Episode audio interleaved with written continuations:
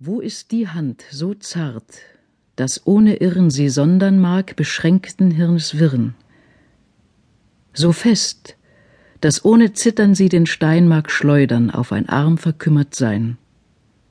Wer wagt es, eitlen Blutes Drang zu messen, zu wägen jedes Wort, das unvergessen in junge Brust die zähen Wurzeln trieb, des Vorurteils geheimen Seelendieb.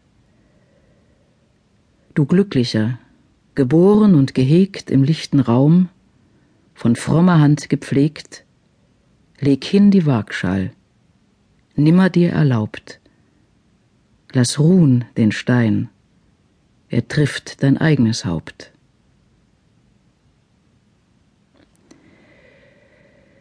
Friedrich Mergel, geboren 1738, war der einzige Sohn eines sogenannten Halbmeiers oder Grundeigentümers geringerer Klasse im Dorfe B, das, so schlecht gebaut und rauchig es sein mag, doch das Auge jedes Reisenden fesselt durch die überaus malerische Schönheit seiner Lage in der grünen Waldschlucht eines bedeutenden und geschichtlich merkwürdigen Gebirges.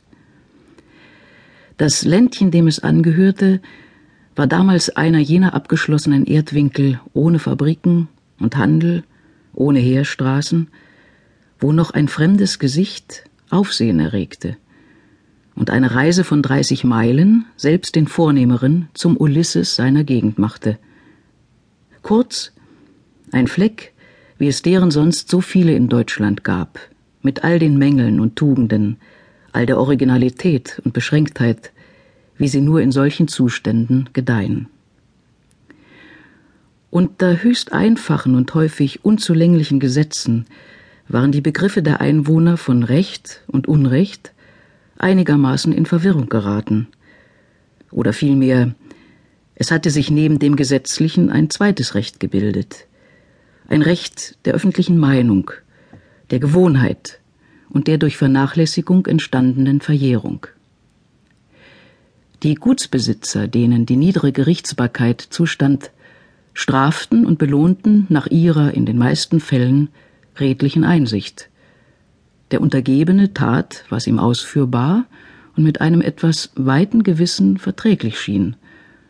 Und nur dem Verlierenden fiel es zuweilen ein, in alten, staubichten Urkunden nachzuschlagen. Es ist schwer, jene Zeit unparteiisch ins Auge zu fassen.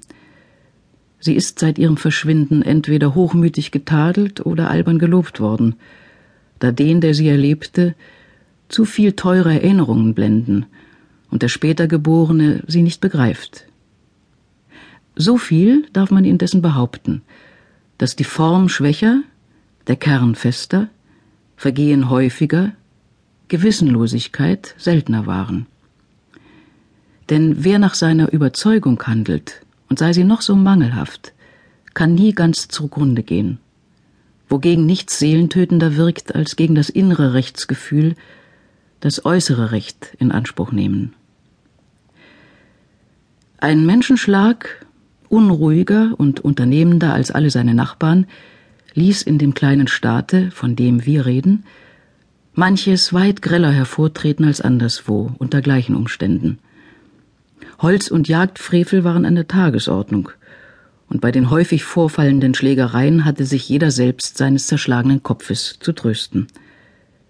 Da jedoch große und ergiebige Waldungen den Hauptreichtum des Landes ausmachten, ward allerdings scharf über die Forsten gewacht, aber weniger auf gesetzlichem Wege als in stets erneuten Versuchen, Gewalt und List mit gleichen Waffen zu überbieten. Das Dorf B galt für die hochmütigste, schlauste und kühnste Gemeinde des ganzen Fürstentums. Seine Lage inmitten tiefer und stolzer Waldeinsamkeit mochte schon früh den angeborenen Starrsinn der Gemüter nähren. Die Nähe eines Flusses, der in die See mündete und bedeckte Fahrzeuge trug, groß genug, um Schiffbauholz bequem und sicher außer Land zu führen, trug sehr dazu bei, die natürliche Kühnheit der Holzfrevler zu ermutigen – und der Umstand, dass alles umher von Förstern wimmelte, konnte hier nur aufregend wirken, da bei den häufig vorkommenden Scharmützeln der Vorteil meist auf Seiten der Bauern blieb. 30